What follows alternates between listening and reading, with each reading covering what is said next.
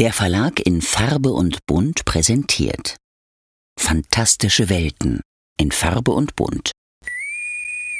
Planet Trek FM ist ein Podcast von planettrek.de.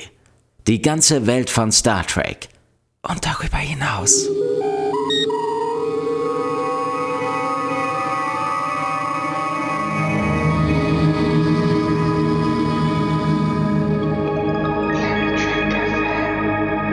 Und herzlich willkommen zu einer neuen Ausgabe von Planet Trek FM, die ganze Welt von Star Trek. Wir sind bei der Nummer 171. Mein Name ist Claudia Kern und neben mir auf entweder Rikers oder Troyes sitzt, da darf er sich dann frei entscheiden, ist mein geschätzter Kollege Björn Sülter. Hallo. Hi Björn. Im mintgrünen Kleid auf Troyes Sitz. Extra für dich. Ich wusste, dass du diese kluge Entscheidung treffen würdest. Ich habe gerade hab gerade äh, einen Absatz gehabt im äh, TNG-Roman, äh, wo Riker bei Troy die, das, die den Raum betritt, ähm, auffällt, dass sie ein neues mintgrünes Kleid trägt, das so schön ihre üppigen Kurven betont und hab gedacht, das hat man 2003 vielleicht geschrieben, aber jetzt doch nicht mehr so. Oh. Ja, ist, ist so gut gealtert wie angebrochene Milch, ne? Aber der Riker in den Romanen, du, das ist ein schwere Nöter. Die, die Gedankenwelten von dem will man gar nicht kennen. ähm, wie heißt denn der Roman? Das ist Zeit des Wandels, Band 5, äh, Liebe. A Time to Love oh. auf Englisch. Und äh, nein, es geht nicht um die Liebe zwischen Riker und Troy im Moment. Aber ihm fällt immer wieder auf, wie hübsch sie ist. Oh, okay. Das, ähm, ja, ich, ja. Bin, ich, Bin, gespannt, was du da noch zu berichten hast. Ähm, gespannt bin ich aber auch auf was, ich weiß gar nicht, ob du es schon gesehen hast.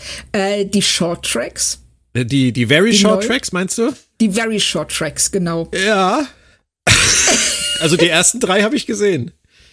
Ich habe die ersten beiden tatsächlich nur gesehen. Ich wusste gar nicht, dass der dritte schon draußen ist. Mhm. Also ich habe den gesehen mit Spock im Zentrum und den mit Kirk im Zentrum. Mhm. Und darf ich dich kurz um deine Einschätzung bitten, bevor wir in Strange New Worlds einsteigen? Also einerseits äh, hoffe ich nicht, dass sie Prodigy äh, steuerlich abgeschrieben haben, um Geld dafür zu verwenden. Weil, äh, ich finde den Ansatz witzig. Das ist ja wie so eine Anthology-Serie mit, mit Legacy-Figuren auf Legacy-Schiffen. Ähm, und dann in diesem 70er Jahre Animationsstil der, der ersten Zeichentrickserie ist natürlich eigentlich eine clevere, lustige Idee. So. Finde ich auch. Ähm, die erste Folge Skin a Cat mit, mit Kirk. Ich habe eine Weile gebraucht, um mir zusammenzureimen, was wohl die Intention war. Und ich glaube, die Intention war eine gute. Aber ich halte es dramaturgisch für so schlecht, dass äh, ich äh, das nicht durchwinken kann. Also es ist ja zum Glück nicht kanonisch, deswegen müssen wir es nicht auseinandernehmen. Aber ja. ähm, es ist so platt. Also das, ja. das finde ich erschreckend und äh, ich finde es äh, noch erschreckender, dass die das auf höchster Ebene so durchgewunken haben. Ich weiß nicht, wie es beim zweiten dir ging. Ähm, ich fand das tatsächlich witzig, um ehrlich zu sein. Es ist völlig absurd und ähm, für Spock meiner Meinung nach out of character. Ja aber es ist in dieser Absurdität, also einfach Spocks Prämisse, ein Missgeschick ist lustig, also muss ein großes Missgeschick noch lustiger sein. Das hatte für mich schon was. Ja, das ist wie bei der ersten Folge im Prinzip. Die Intention, wenn man sie findet, Richtig. ist gut. Die Machart im Detail vielleicht zumindest irgendwie diskutabel. Also den in der Mitte getrennten äh, Offizier, der da auf der Transporterplattform landet. Ja, kann man, kann man machen. Ähm, Out of Character würde ich auch zustimmen. Bei der dritten Folge, ich glaube, da kann ich dich ruhig spoilern, habe ich ehrlich gesagt gedacht, äh, jetzt verlassen sie sie völlig. Da kommen äh, Riker und Crusher zu einem Erstkontakt, der die Folge heißt Worst Contact, ähm, mit einer Spezies, die sich unter anderem in der Nase bohren und sich die Popel an die Hände schmieren, bevor sie die Hand geben. und okay, ich gebe zu, das ist schon mein Humor. Ja, okay, meiner ist es nicht. The very short tracks presented for Claudia. Exclusively. Unsere, unsere äh, amerikanischen Kollegen früher in der alten Firma haben immer Buren zu mir gesagt, falls sich jemand wundert, was es gerade für ein Laut war. Deswegen. ist schön, dass Sehr es dir schön. gefällt, Claudia. Guck dir den dritten an. Vielleicht schreibst du dann tun. irgendwann die Rezension für Planet Track und nicht mehr ich. es ähm, kommt darauf an, also es, ähm, wie du schon sagst, die Intention habe ich auch bei beiden ähm, tatsächlich, habe ich da ein Häkchen dran machen können, fand ich gut. Aber es hapert sehr an der Umsetzung. Und hier bei dem dritten, den ich ja jetzt noch nicht gesehen habe, was du sagst mit ähm, sich die Popel an die Hände schmieren, in diesem doch relativ sterilen TNG-Universum.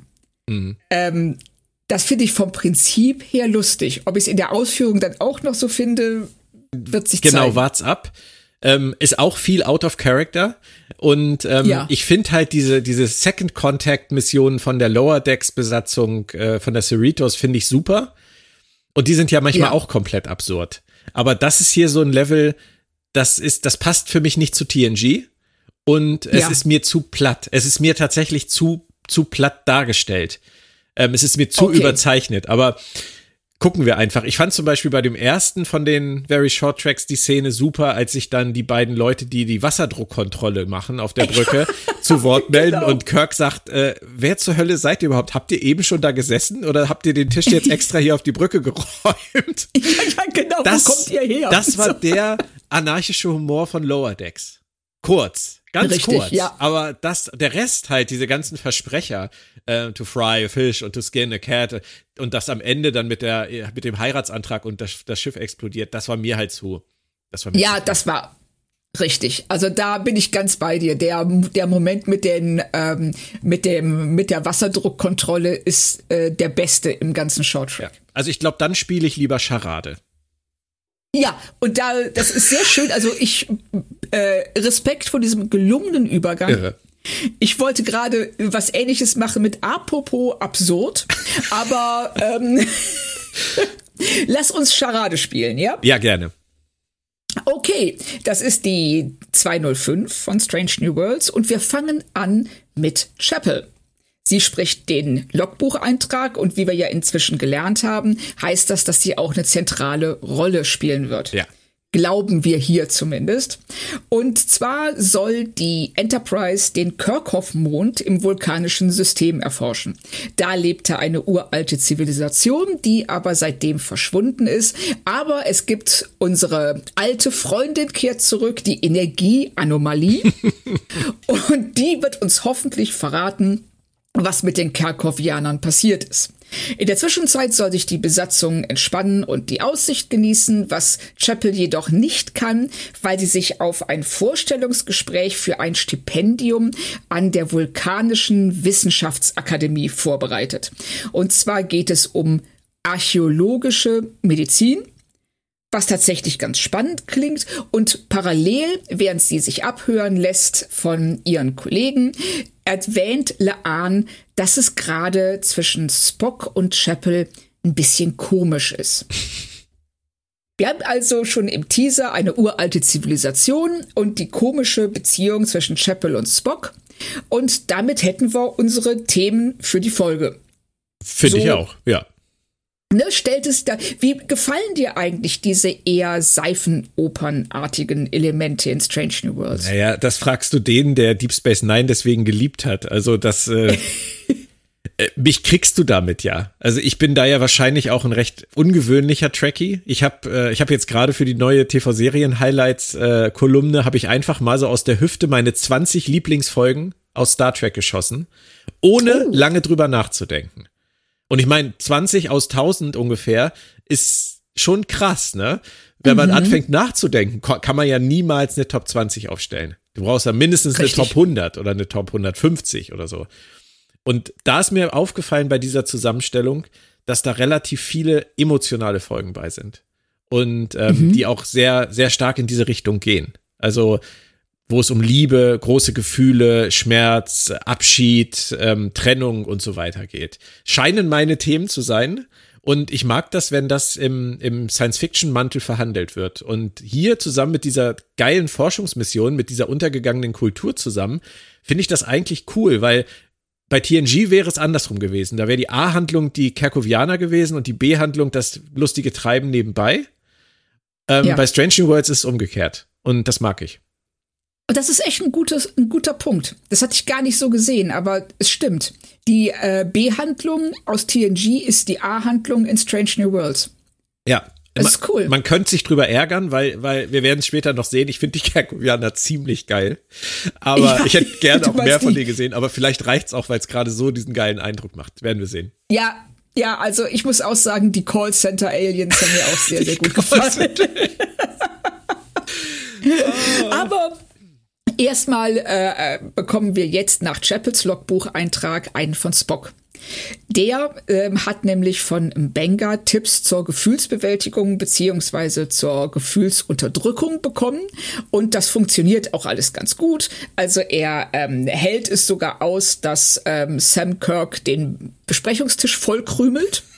Er versteht keine Witze mehr. Also er ist wieder auf dem vulkanischen Niveau angekommen, auf dem, äh, auf das er gerne kommen wollte. Und er kocht sogar mit Pike. Und das, ich gebe zu, das ist für mich das erste Highlight der Folge, wenn Pike ihm erklärt, dass man halt richtige ähm, Kräuter nehmen sollte zum Kochen, keine ähm, vom Replikator hergestellten und dann sagt hier riech mal und Spock ihm erklärt, dass er, ich weiß nicht, wie sie es auf Deutsch nennen, ein Nasal Suppressant, ja, ja, genau. ein Geruchsunterdrücker. Ja, das war ja schon bei Enterprise damals mit T-Pol so. Die hat das ja auch benutzt. Ach, guck mal, das habe ich vergessen. Ja. Die hat ja auch immer gesagt, dass es für sie so schwer ist, auf dem Menschenschiff zu dienen. Oh, krass, das war dann gar nicht so ungewöhnlich als Szene. Na, aber sie haben es sie haben's halt zitiert. Und ähm, Stimmt. sie sind komplett im, Ka im Kanon geblieben, sozusagen. Ja, richtig. Ich wollte nämlich gerade fragen, so, hm, das haben wir ja noch nie gehört. Und gut, dass du mich vor diesem totalen Fauxpas und Fettnäpfchen bewahrt Hab hast. Habe ich ja nicht, du hast es ja gerade zugegeben. ja, weil ich bin halt offen. Ja, das ist Ich stehe zu meinen Fehlern. Sehr schön, sehr schön. und ähm, wir erfahren aber auch, dass äh, Spock sich darauf freut, wenn man das als Vulkanier kann, T'Pring auf Vulkan wiederzusehen. Wer nicht? ich mag ja T'Pring total gerne. Von daher kann ich, ich das auch. total verstehen.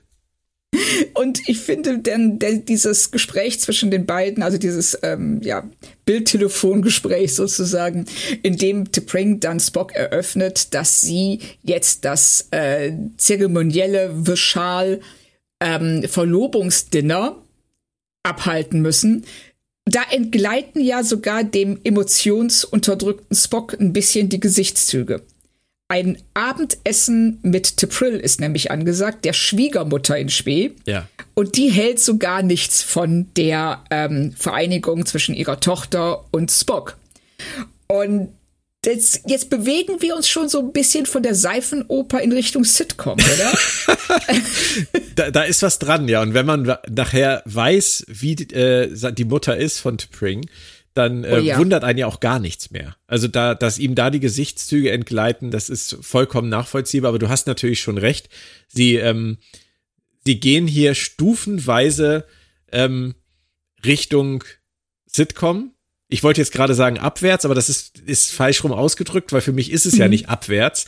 Ähm, Richtig. Aber sie, sie machen das schon in kleinen Dosen und das fängt, finde ich, schon an, als sie im, im Fahrstuhl stehen und Spock äh, ja. mit einem Meter Abstand äh, zu den beiden steht, da merkst du schon, dass die Comedy-Vibes reinkommen in die Musik, in die Inszenierung. Aber das machen sie so sukzessive in dieser Folge, auch wenn es relativ schnell geht, in relativ kurzer Zeit, dass du dich, finde ich, darauf einlassen kannst. Also, dass, dass du so ein bisschen in diese Schiene reingeführt wirst. Das ging mir ganz genauso. Also alleine schon T'Prings Gesichtsausdruck und die Art, wie sie intoniert, ja. wie sie also versucht, ihre vulkanische Fassung zu bewahren, du ihr aber anmerkst, dass sie komplett gestresst ist. Ja. Die spielt das genauso gut wie Ethan Peck ähm, ja. seine Rolle. Also man, man könnte, finde ich, bei T'Pring denken, dass die Schauspielerin nur einen Gesichtsausdruck hat. Das könnte man aber Ethan Peck tatsächlich auch unterstellen. Bis zu dieser ja. Folge wahrscheinlich. Danach nie wieder.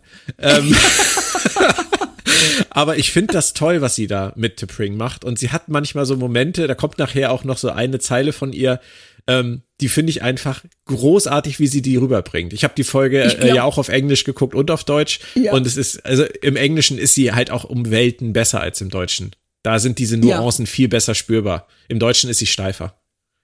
Oh, okay. Also ich glaube auch, ich weiß, welchen Satz du meinst.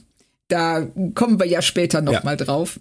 Ähm, hattest du eigentlich auf dem Schirm, dass es Stress zwischen Spock und Sarek gibt? Ja, also das ist ja, ist ja auch kanonisch belegt, dass ja, deren Beziehung genau. kompliziert ist. Ähm, sie führen es dann halt hier jetzt auch ein, dass es zu dieser Zeit schwierig ist. Äh, ich hätte mir tatsächlich James Frayne gewünscht, auch in dieser mhm. Folge, obwohl ich finde, dass, dass Mia Kirschner das ganz toll macht. Ähm, und dass es wahrscheinlich auch für die Folge besser war, sie alleine an Bord zu bringen. Aber für die Zukunft fände ich es super, wenn, wenn James Frayne äh, die Rolle aus Discovery auch hier nochmal weiterspielen würde. Geht mir ganz genauso. Also ich fand ihn wirklich einen sehr, sehr guten Sarek und ähm, wir alle wissen, dass Mark Leonard ähm, äh, sehr viel vorgelegt hat in der Rolle und es nicht einfach war, sich daran zu spielen. Aber ähm, er, hat das, er hat es super gemacht in Discovery. Ja, auf jeden Fall. Aber je länger ich gerade drüber nachdenke, es hätte gestört, weil äh, gerade wenn mhm. man sich das Ende von dieser Folge anguckt ähm, und das, was da passiert zwischen äh, Spock und Amanda, auch nicht vorweggenommen jetzt, aber es ist wichtig, dass die beiden die diesen Platz haben in dieser Folge. Genau. Und auch dieser, ähm, was jetzt auch ein bisschen vorweggenommen ist, ähm, es ist ja in dieser Folge geht es ja ganz viel um Perspektivenwechsel. Ja.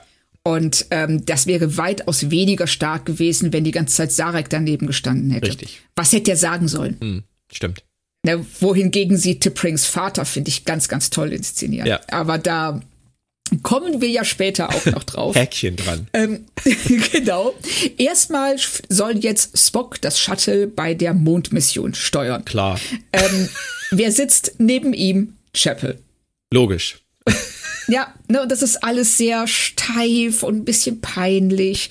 Und ähm, dann, dann scannen sie den Mond und ähm, erfahren eben auch, dass die Karkovianer eine super hochentwickelte Medizin hatten, noch besser als die der Föderation. Und auf einmal ist da dieser Vortex, ein Riss im Raum-Zeitgefüge. Es gibt Alarm und sie fliegen in diesen Vortex rein. Und wir lernen wieder mal, dass es nichts Gefährlicheres im Star Trek-Universum gibt als ein Flug im Shuttle. Richtig. das geht nie gut. Nee. Obwohl Brandon Braga gar nicht bei der Serie hier mitschreibt, der hat ja eigentlich die Shuttle-Abstürze bei Voyager als äh, regelmäßig wiederkehrendes äh, Story-Element etabliert. Bei Orville dann übrigens auch nochmal. Ähm, aber ja, stimmt. Es, es stimmt schon. Also diese Shuttle-Reisen, die sind in der Regel eine schlechte Idee. Ja, genau. So, und hier ist und so ist es hier auch, denn ähm, nach dem nächsten Schnitt erwacht Spock in der Krankenstation. Und wie hast du die Unterhaltung und die Inszenierung von dem, was sich dann abspielt, wahrgenommen? Total großartig, weil ähm, man im Prinzip wie Spock diesem Gelaber zuhört und denkt, was wollt ihr eigentlich von mir? Genau. Ne, das ist so, ähm, die, das ist so, die, da stehen da Ärzte und Kollegen und, und äh, Familie um dein Bett herum und versuchen dir irgendwie zu sagen, dass du, keine Ahnung, morgen stirbst oder so, was wollt ihr? Und dann ist es halt ja zum Glück nur, dass er jetzt rein menschlich ist, was ja schon ein wenig überrascht an dieser Stelle. Ähm, nicht ja. nur ihn. Ähm, wie ging's dir denn? Mir, mir ging es ganz genauso. Also alleine, dass sie ihn so aufnehmen, dass man die ganze Zeit weder die Ohren noch die Augenbrauen sieht. Ja. Und ähm, wenn er sich dann aufsetzt und du siehst Ethan Peck halt, ja. nicht Spock. Und sein What the fuck, was dann in den Vorspann geht, das ist schon ganz großartig. Das war dir nicht drüber. Nein. Dir? Nein, nein, nein, nein, überhaupt nicht. Aber ich äh, könnte mir vor, es ist ja, es ist ja häufig so, dass, dass das Kritik bringt. Also das New Track, Entschuldigung, äh, das Star Trek seit 2017 ähm, dazu neigt, doch eine etwas blumigere Ausdrucksweise in die Folgen einzubringen. Und ähm, dass Spock jetzt da sitzt und What the fuck sagt, ähm, das hätte er früher halt nicht getan. Deswegen gibt es da ja immer wieder Kritik an sowas. Ich finde es völlig legitim an der Stelle so zu reagieren. Ja, ich vor allen Dingen ist ähm, nicht nur, dass es seiner Überraschung und äh, ganz ehrlich, es war auch das, was ich gedacht habe in dem Moment. Äh, war auch what the fuck? Und ähm, aber das eher, das erfüllt ja auch gleich mehrere Zwecke. Nämlich zum einen drückt es diese Überraschung aus, die wir empfinden, die er empfinden. Und es ist eben so unspock.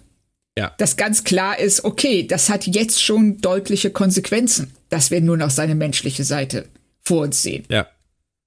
Und ähm, ich finde es auch sehr schön, dass sie dann direkt in den Vorspann gehen und uns Zeit lassen, da eine Minute drüber zu sinnieren. ähm, es ist ja diese Staffel Strange New Worlds, ähm, auch ohne jetzt die nächsten Folgen vorwegnehmen zu wollen, aber sie experimentieren echt viel. Sie experimentieren viel und sie haben etwas umgesetzt, was ich mir in der ersten Staffel gewünscht habe, nämlich, dass sie näher an den Charakteren dran sind. Ja. Und ähm, das merkt man insbesondere, finde ich, mit dem Wissen um das, was noch kommt. Also es ist äh, mir tatsächlich auch schon aufgefallen, als ich die Staffel das erste Mal geguckt habe, auch bei dieser fünften Folge beim ersten Mal gucken, habe ich äh, natürlich gemerkt, dass sie hier an die Figuren näher rangehen, dass sie uns viel mehr über die Figuren erzählen und mhm. auch die Emotionen mehr zulassen. Aber wenn man dann weiß, wohin das noch führt, zu was für emotionalen Höhepunkten das noch geführt wird, dann ist das im Rückblick, wenn man die Folgen dann nochmal guckt, finde ich nur noch ähm, großartiger, sich darauf einzulassen. Also jetzt auch mit dem, ja. was Chapel versucht. Ähm, die meisten werden die Staffel ja eh schon durchgeguckt haben, davon gehe ich jetzt mal aus. Und äh, dass Chapel halt versucht, äh, bei, bei den Vulkaniern zu landen und ähm, wenn ich dann an den Song denke aus, äh, aus der Musical-Folge, äh, ja. wo sie dann I'm Ready singt, ähm, mit dieser Bestimmtheit, die sie auch am Ende dieser Folge hat, als sie den Vulkanier wegschaltet. Ja.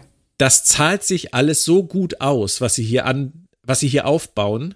Das, äh, das finde ich, das ist eine, eine pure Freude, das im Rückblick zu sehen, wie gut das da schon angesetzt wurde. Ja. Verstehst du, was ich meine? Richtig. War ein komplizierter Ganz, Satz. Nee, aber ich weiß genau, was du meinst und ich sehe es ganz genauso. Also, dass sie, ähm, dass Chapel hier am Ende sagt, ähm, ja, ähm, äh, maybe irgendwie the, the Academy oder Your Academy isn't ready for me. Richtig. Und dann eben der Song in der Musical-Folge, die sie sagt, I am ready. Ja. Und dieses Selbstbewusstsein, was das ausdrückt und ähm, was hier alles aufgebaut wird und auch ähm, wie ähm, Amandas Satz hier gegen Ende der, Sta der Folge, wenn sie sagt, dass sie, ähm, dass es nicht leicht ist, in äh, einen Vulkanier zu lieben. Richtig. Toller Satz. Ne, da, ja, ganz toller Satz. Da kommen wir später ja sicherlich auch noch mal zu. Erstmal ähm, erfahren wir aber, dass das Shuttle nicht nur repariert, sondern auch schön sauber gemacht wurde. Innenraumreinigung und ähm, Bäumchen reingehangen und Super. so. Und ne, also es sieht perfekt aus, besser als vorher. Und sie finden eine Art Visitenkarte. Und als sie die Nummer, die darauf steht, wählen, was haben wir da? Einen Erstkontakt. Mit einer weiblichen Stimme, die sich Yellow of Kirchhoff nennt. Ja. Ich weiß es. Und, ähm, und erstmal wissen möchte, was dann der Grund des Anrufs ist. Und ich finde diese ganze Unterhaltung zwischen ihm, äh, zwischen Yellow und Pike, ist schon echt, echt witzig, oder? Ja, und es zeigt halt auch das, das Comedy-Talent wieder von Anson Mount. Von allen eigentlich. Ja. Also das finde ich, merkt ja. man sowieso in dieser Folge ganz extrem, dass die das alle gut drauf haben. Und ähm, wenn die das richtige Material kriegen, die richtigen Sätze kriegen, dann läuft das. Also das ist hier auch so. Also ich finde diese ganze Unterhaltung als Erstkontakt gerade finde ich großartig. Ähm, und dieses ständige nur, ja, wir haben doch alles, wir haben doch alles repariert, es ist kein weiterer Kontakt nötig. Bitte legen Sie jetzt auf. Wenn Sie wollen, können Sie danach noch unseren Service bewerten. Wenn Sie nicht wollen, drücken Sie die Raute-Taste. Das ist halt, äh, wir kennen das alle. Das ist natürlich jetzt nicht kein Geniestreich, jetzt eine, ein Callcenter aus dem Jahr 2023 in eine Strange New Worlds Folge einzubauen. Aber als Erstkontakt mit einer hochentwickelten Spezies ist das halt schon verdammt lustig.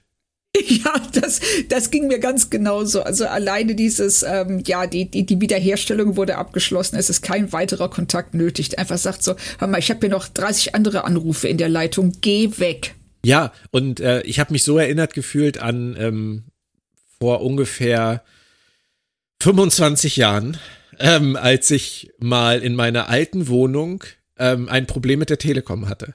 Und, Oh mein Gott. und äh, um eine lange Geschichte kurz zu halten, ähm, ich habe damals, ich hatte damals so eine Phase in meinem Leben, man soll es kaum glauben, ähm, wo ich Briefe nicht aufgemacht habe. Weil ich, kein Bo weil ich keinen Bock hatte. Oh. Ich war Anfang 20. Männer mit Ja. Anfang 20. Ne? Wenn du dir diese Folge anguckst und dir den Teenage-Spock anguckst, weißt du, wie Männer, junge Männer sind.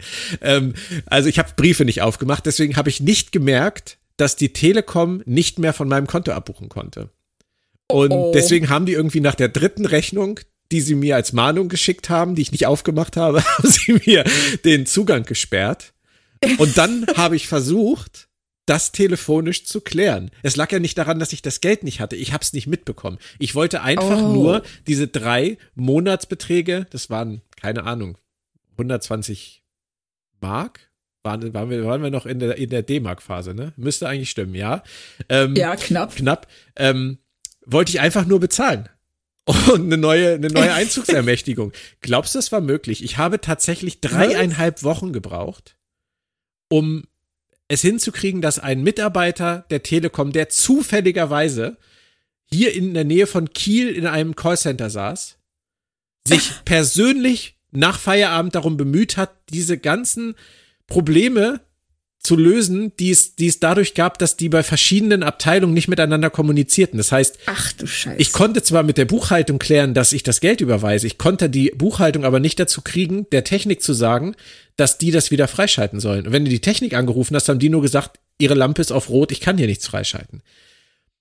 So, so habe ich mich gefühlt. Und du wirst Ja. am Ende aus der Leitung geschmissen und wirst diesen Mitarbeiter nie wieder ans Telefon kriegen. Also hier ist läuft zum Glück anders, obwohl es nachher ja auch zuerst nicht, nicht gelb ist, sondern genau. jemand anders.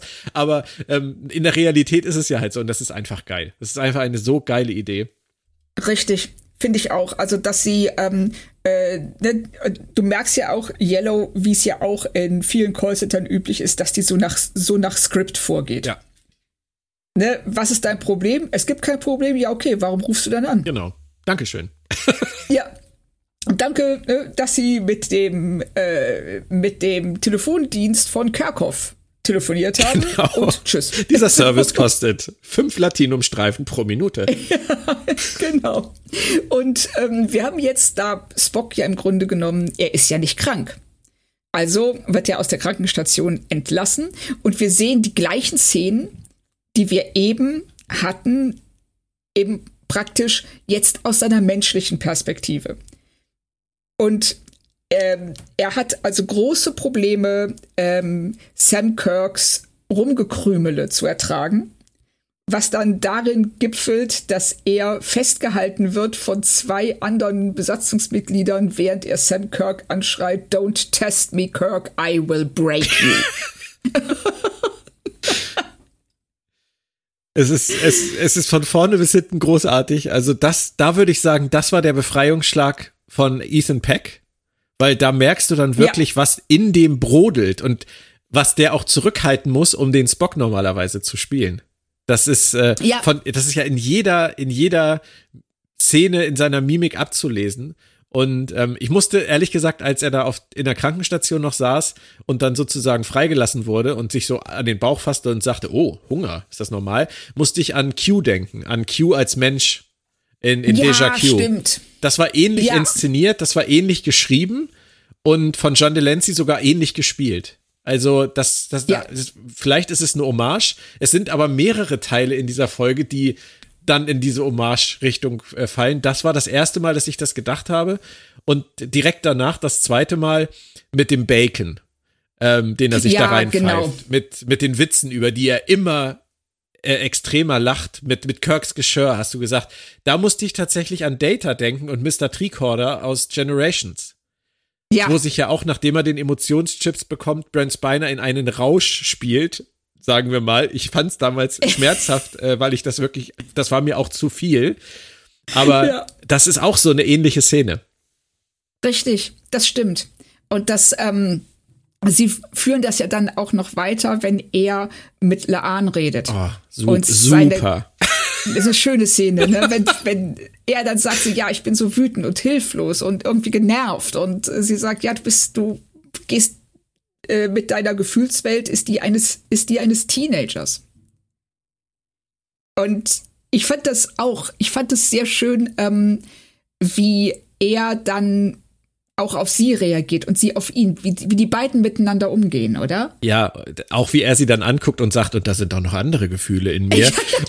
und sie sagt, äh, Moment. Also ich muss ganz ehrlich an dieser Stelle mal sagen, Claudia, wir verfallen hier äh, gerade in eine absolute Lobpreisung dieser Folge. Das ist auch völlig in Ordnung. Aber man muss zumindest kritisch anmerken dürfen, dass es keinen Sinn ergibt, dass Laan Spock counselt. Nein, nö. Das also, ist, äh, da, da bin ich, da, da bin ich ganz bei dir. Und ich wollte auch jetzt eigentlich tatsächlich zum ersten Kritikpunkt kommen. Ah, okay. Nämlich, dass ähm, Spock sagt ja, erklärt er dann, dass ähm, also die Emotionen von Vulkaniern halt total drüber sind und dass sie deshalb schon ähm, in frühester Kindheit lernen, sie zu unterdrücken. Ich weiß nicht, wie geht's dir? Gefällt dir diese Interpretation von Vulkaniern? Es ist ja auch nichts Neues, aber ähm, ich ich finde es sehr, sehr extrem. Ich fände es viel schlüssiger, ähm, wenn man, wenn man den Kindern gestatten würde, das in kontrollierter Umgebung bis zu einem gewissen Grad auszuleben. Ja. Und es dann aus Gründen äh, später irgendwie unterm Deckel zu halten. Aber wahrscheinlich haben die Vulkanier gemerkt, dass ähm, es so nicht funktioniert für sie. Und dass die Emotionen mhm. zu stark sind und dass sie von Beginn an unter Kontrolle gehalten werden müssen. Ähm, ich finde es nicht schön, aber ich finde es auch spannend, weil ähm, wir haben ja mal vulkanische Zombies bei Enterprise gesehen und wenn die Vulkanier ihre Logik verlieren, sind die, glaube ich, ziemlich krass drauf. Ja, das glaube ich auch. Das, ähm, ich störe mich tatsächlich ein bisschen an dem Unterdrücken, weil ähm, das, ähm, wenn du etwas unterdrückst, kannst du nie entspannt sein. Nee, es ist, ist die Frage, das Wort ist vielleicht, ist vielleicht wirklich ungünstig. Richtig, das, das, das ging mir auch so. Also ich hätte mit kontrollieren viel besser leben können als mit unterdrücken. Ist aber tatsächlich äh, früher auch die gängige Bezeichnung gewesen. Genau. Und das gefiel mir auch besser, weil es, äh, weil Kontrolle nicht dasselbe ist ja. wie Unterdrückung. Ja. Wobei ich mir ziemlich sicher bin, dass, äh, dass das Wort unterdrücken, also zumindest im Englischen, auch früher schon vorgekommen ist. Ja, also ich finde, ja gut, aber er, ja, er sagt hier auch wirklich suppress. Ja, ja. Ne, und er sagt nicht control. Und ähm, also es ist, ich tue mich immer ein bisschen schwer damit, weil das ist mir zu ähm, brutal. Da müssten wir an dieser Stelle wahrscheinlich einen kleinen Abstecher in Suraks Lehren wagen und mal genau nachlesen, was Surak sich da vorgestellt hat. An welcher Stelle des Lebens der Vulkanier die, äh, die Emotionen unterdrückt und ab welchem Punkt er sie kontrolliert. Da gibt's ja auch verschiedene Rituale. Ähm, das, da müsste man vielleicht mal etwas tiefer einsteigen. Ob das jetzt die richtige Folge dafür ist, weiß ich nicht. Aber du hast recht, lass uns das mal im Auge behalten und lass uns vielleicht bei nächster Gelegenheit mal mit äh, ganz viel kanonischem Surak-Wissen auftrumpfen. Das ist eine sehr gute Idee. Bis dahin sollten wir uns das natürlich auch aneignen, damit es nicht peinlich wird. Ja, das hast du jetzt leider gesagt, aber äh, das ist so, ja. aber wo wir gerade bei Wissen sind, äh, auch wieder großartige Überleitung. Chapel und Mbenga kommen nicht weiter beim Versuch, irgendwas zu finden, was ähm, Spock äh, wieder komplett machen könnte. Darüber vergisst Chapel fast ihr Vorstellungsgespräch bei der Vulkanischen Wissenschaftsakademie. Das läuft nicht ganz so gut, oder? Ja, was für ein arroganter Sack. Also jetzt so ein realistischer ja. Vulkanier sieht auch anders aus. Ich sag mal, ähm, das ist so der schmale Grad, wie zum Beispiel früher bei Deep Space Nine bei Vedek Win oder bei Kai Win mhm. dann nachher. Ähm, die grinst dir ins Gesicht, aber du möchtest sie die ganze Zeit nur wie ein Punching Ball eigentlich schlagen, weil sie so ätzend ist dabei. Ja, ähm, richtig das passt nicht so richtig zu einem Vulkanier. Und das ist so ein Vulkanier, finde ich, den finde ich unangenehm, während es viele gab in der Geschichte, die einfach steif, vulkanisch, überlegen, arrogant gewirkt haben, aber dabei nicht so herablassend. Ja. Aber Richtig. es ist, es soll so sein und ähm, es muss ja auch solche Vulkanier geben. Also ich habe da auch kein Problem mit. Äh, der ist ja auch offensichtlich noch relativ jung, bildet sich wahrscheinlich eine Menge ein auf das, was er schon erreicht hat. Und äh, ja, gibt's in jeder Gesellschaft. Solche ja, Arschgeigen. genau. Und ich, ich finde Spocks Kommentar dazu auch dann sehr schön, wenn er sagt, Vulcans can be such jerks. Richtig, das ist sowieso eine tolle Unterhaltung danach mit, mit Spock und Chapel, weil auch Richtig. da Ethan Peck halt diese Unterschiede, diese feinen Unterschiede zwischen dem normalen Spock und dem menschlichen Spock ähm, so schön rausarbeitet. Also und auch und auch diese One-Liner ist auch einer meiner Lieblings-One-Liner in der Folge Sometimes I don't cry in the shower. Ja, also genau. Das ist halt, das ist, das ist, das ist ganz wunderbar. Richtig, und dann auch dieser ganz, also wenn du merkst, wie äh, er jetzt, er, er hat diese menschlichen Impulse, aber er weiß nicht, wie er sie körperlich ausdrücken soll. Ne, diese Umarmung oder auch wenn er ihr dann so ganz linkisch auf die Schulter schlägt. Und ähm, das ist alles so ein, es ist irgendwo so eine Mischung aus peinlich und süß. Ja, da, das erinnert mich halt stark an Data. Ja, das stimmt wenn Data im, im Lift sagt, ähm, oh Gott, das Zitat kriege ich jetzt auf Deutsch, glaube ich, nicht hin.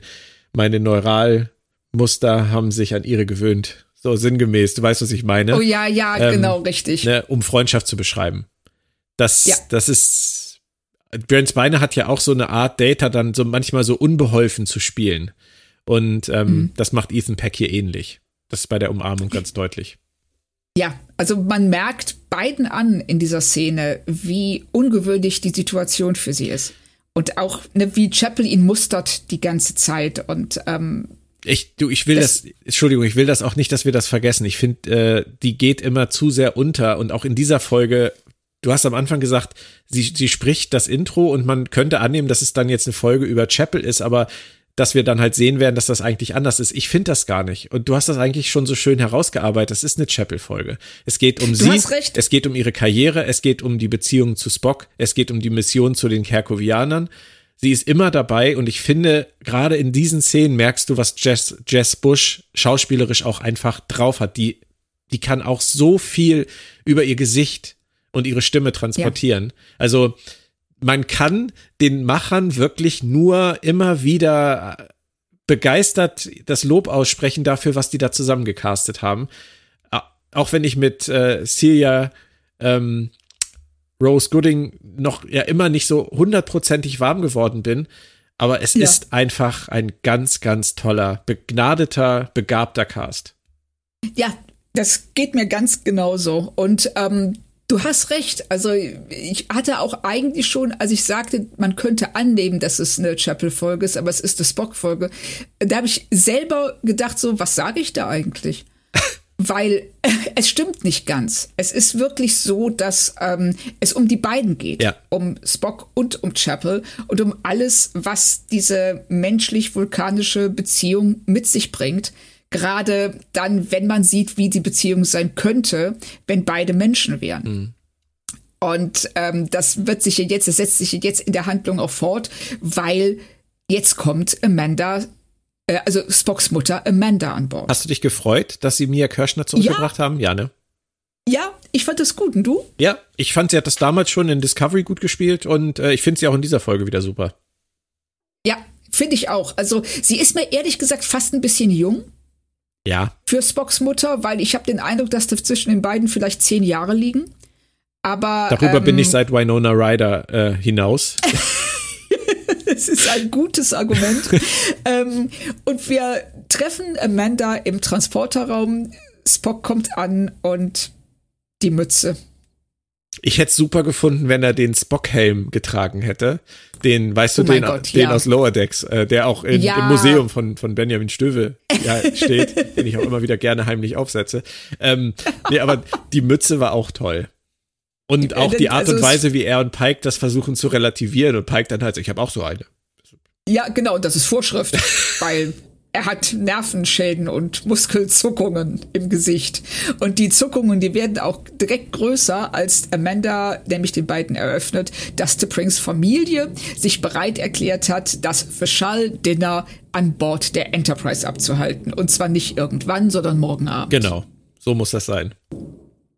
Ja, und das ist, und da äh, gleitet Spock dann wirklich alles. Und Amanda, die ja schließlich seine Mutter ist, erkennt, was los ist. Und ich finde den One-Liner, den Spock dann bringt, auch sehr schön, wenn er einfach zu ihr sagt, Hi Mom. Ja, ja. Also da sind so viele kleine Szenen, Sätze, ähm, Elemente drin, im, auch im Hintergrund manchmal. Das macht einfach Spaß zu sehen. Auch dass äh, Laan vorher in der, in der Unterhaltung zu ihm sagt, äh, und dieses Snacken immer. Die ganze Zeit ist man nur am Essen. Und das macht er ja auch. Er, er ist ja auch nur am Snacken. Stimmt. Und ähm, gerade so Leute, die so ein äh, Teenager zu Hause haben, die wissen ganz genau, worum es geht. ja. halt all, all diese Dinge, die Spock dadurch lebt, das ist der Alltag von Eltern mit Teenagern. Und ähm, das ist schön, wenn man das einfach mal so sehen kann, ohne sich damit beschäftigen zu müssen. Aber du hast recht, das Heimam ist super. Ja, das Heimam fand ich auch sehr schön und auch diese ganze ähm, Unterhaltung, die sich jetzt daraus entspinnt, weil es wird ganz, ganz klar, sie müssen dieses Dinner abhalten, sonst könnte es sein, dass die Verlobung beendet wird. Es ist alles, ich fand, fand es ein bisschen konstruiert, wie sie das hergeleitet haben.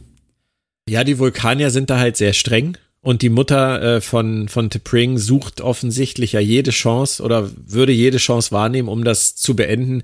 Es ist konstruiert. Natürlich ist es ja. konstruiert und ähm, auch, dass die sich nachher in Lebensgefahr begeben müssen, um mit dem Shuttle wieder dahin zu fliegen, anstatt dass man da nach einer anderen Lösung sucht.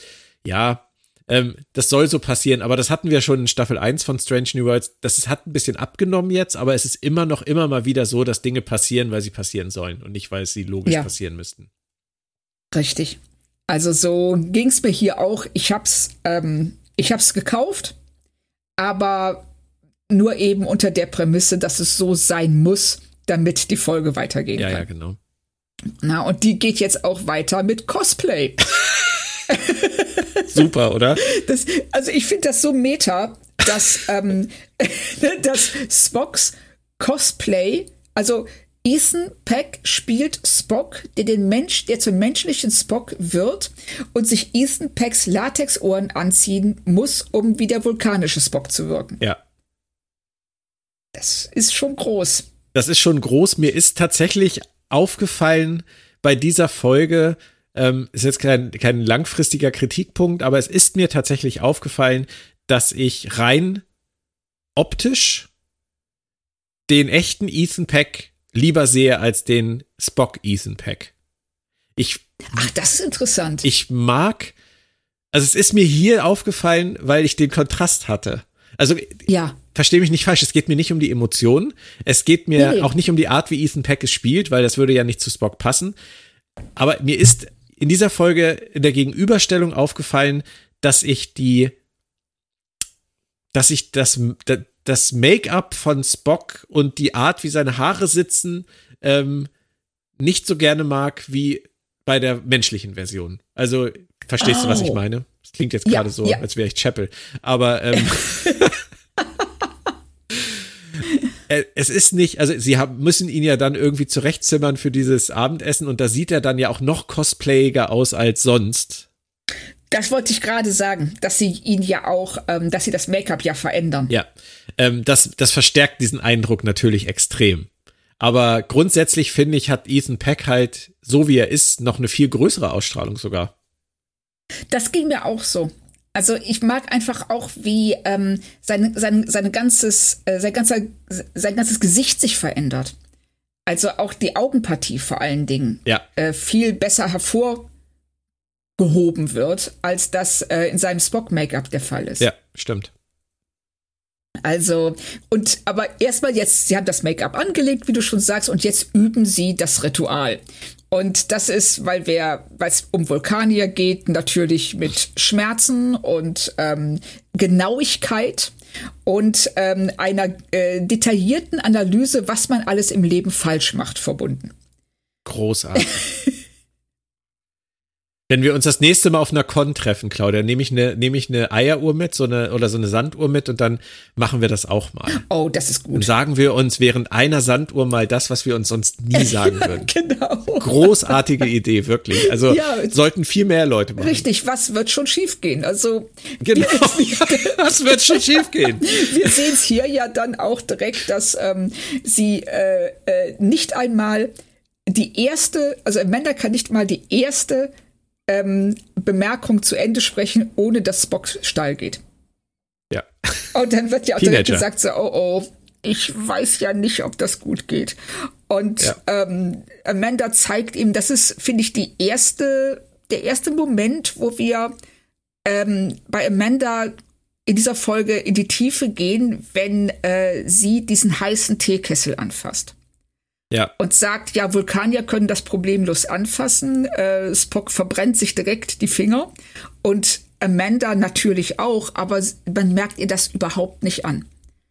Mhm. Und sie sagt ja dann auch, ich habe gelernt, auf Vulkan meine Schmerzen zu unterdrücken. Und das ist ja schon der Vorgriff auf die Abschlussunterhaltung, wo es darum geht, was sie alles erdulden musste, ja. psychisch. Das ist ja gar nicht vergleichbar mit diesen physischen Schmerzen dieser heißen Kanne, aber es ist die, die passende Analogie dafür. Ja, richtig. Das, ähm, äh, das, ging mir, das ging mir nämlich auch so, dass sie hier schon, wie sie es ja auch in der ganzen Staffel machen, die Saat legen für was, was wir dann später ernten können, um in der Metapher mhm. zu bleiben. Ähm, ja. Aber dann haben wir eine sehr, wie ich finde, wieder deutlich witzigere Szene, wenn Uhura, Una und ähm, Ortegas Spock beibringen, wie Spock zu reden. Mega. Also wirklich.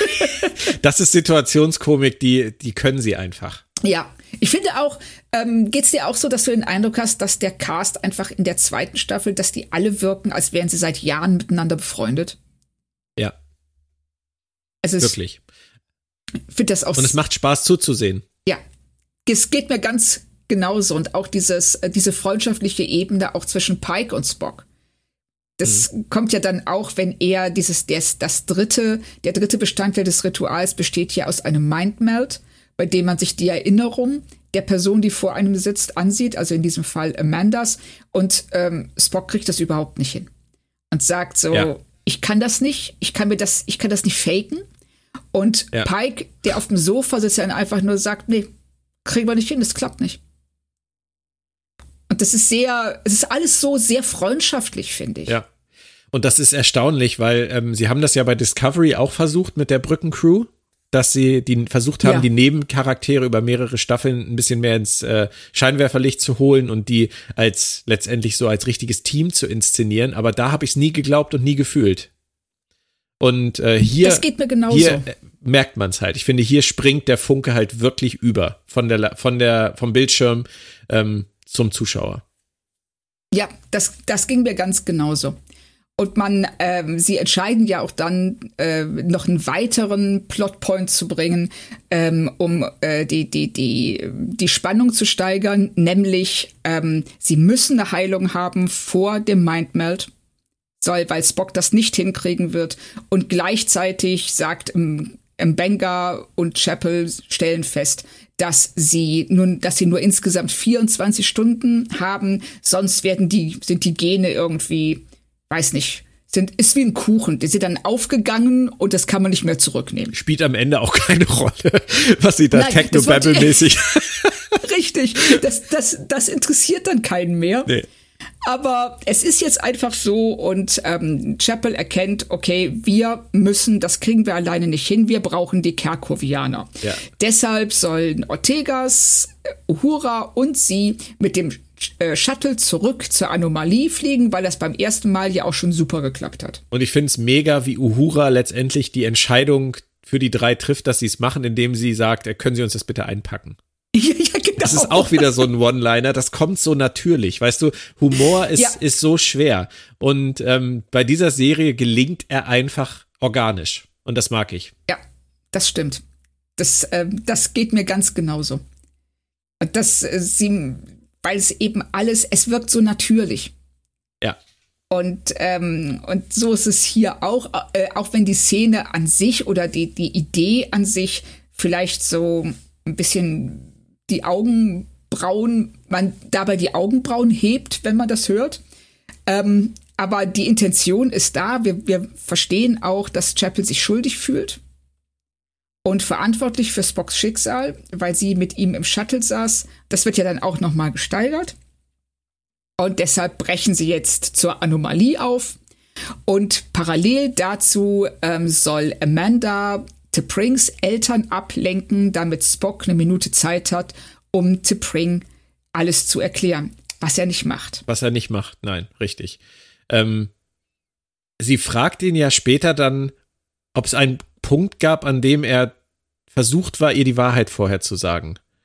Und ja. das verneint er ja im Prinzip. Das hat mich gewundert, weil er hätte ja zugeben können, dass er es eigentlich vorhatte und dann in dem Moment aber davor zurückgezuckt ist, weil sie so große ähm, Belastungen mit ihrer Mutter hat. Also das sagt er zwar im Prinzip auch, aber auf ihre Frage, gab es einen Punkt, an dem du es mir sagen wolltest, sagt er nicht ja. Äh, wäre, das hat mich auch gewundert. Wäre sinnvoll gewesen. Also ich sag mal so, in einer Beziehung, die funktionieren soll, ist es immer sinnvoll, auch darauf zu achten, was man sagt und wie man es sagt und wann man es sagt. Und das ist ein Punkt, an dem er ungünstig antwortet. Ähm, aber ja. die Unterhaltung zwischen Spock und T'Pring fand ich wieder super. Und da fällt halt auch dieser Satz von T'Pring, den ich vorhin schon angesprochen habe. Moment, darf ich? Ja, bitte. Ähm, äh, äh, The Mother Eating Her Young. Genau, das ist genau in ungefähr, ich, er sagt ja irgendwie, ob es so lustig ist wie, ich, ich weiß, was er sagt. Sie ähm, beschwert sich darüber, dass ihre Mutter ähm, drei Stunden mit ihr rumdiskutiert hat, was sie anziehen soll. Ah. Und Spock weiß nicht, was er sagen soll, sagt faszinierend. Genau. Und sie sagt ja faszinierend in derselben Weise, mit, genau. in der Mütter ihre Jungen fressen. Genau. Und das sagt sie mit dieser gleichen äh, stoischen Gleichgültigkeit, die sie immer drauf hat. Und aber in dem Moment, Spock als Mensch fängt an zu kichern, als Teenager-Mensch. Und da ja. habe ich dann nur gedacht, geil, jetzt merkt Spock in dieser Sekunde als Mensch, dass seine Freundin lustig ist. Dass ja, das, was sie stimmt. sagt, dass der Subtext viel entscheidender ist als die Art, wie sie es sagt, weil wie sie es sagt, ist null lustig. Das ist nie lustig. Ja. Aber was sie sagt, ist lustig. Und das haben sie toll gemacht an der Stelle. Du hast recht. Das ist, das, das ist wirklich ähm, eine super Erkenntnis. Das, äh, auf die Idee bin ich gar nicht gekommen, aber es stimmt. Er kann als Mensch eine ganz andere Ebene von T'Pring wahrnehmen, als er das als Vulkanier konnte. Mhm. Großartig. Ja.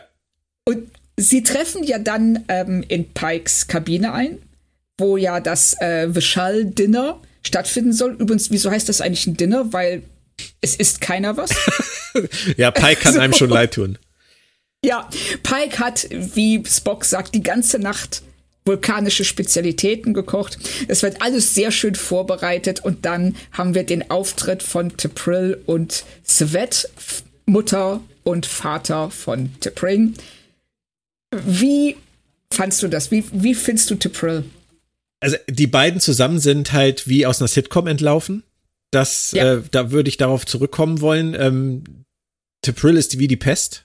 Da, da bleibe ich bei. Äh, die Frau ist grausam, ganz, ganz furchtbar. Äh, Tipring ja. ist wirklich äh, zu bewundern dafür, dass sie so ruhig bleibt. Der kann man auch wirklich was hinterher schmeißen, der Frau. Das, äh, das trifft immer richtig. ähm, während der Vater halt, ja, so ein Treudover ist, der unter der Fuchtel steht. Aber spannend fand ich, dass erstens ist er sehr offen. Ähm, ja. Ein Vulkanier, der sehr offen ist, bei so einer Frau ist interessant. Und äh, das zeigt sich auch dadurch, dass er mit den Fingern ist. Hat mich ja. auch sehr überrascht. Das hat mich auch überrascht. Also seine, die beiden sind als Paar.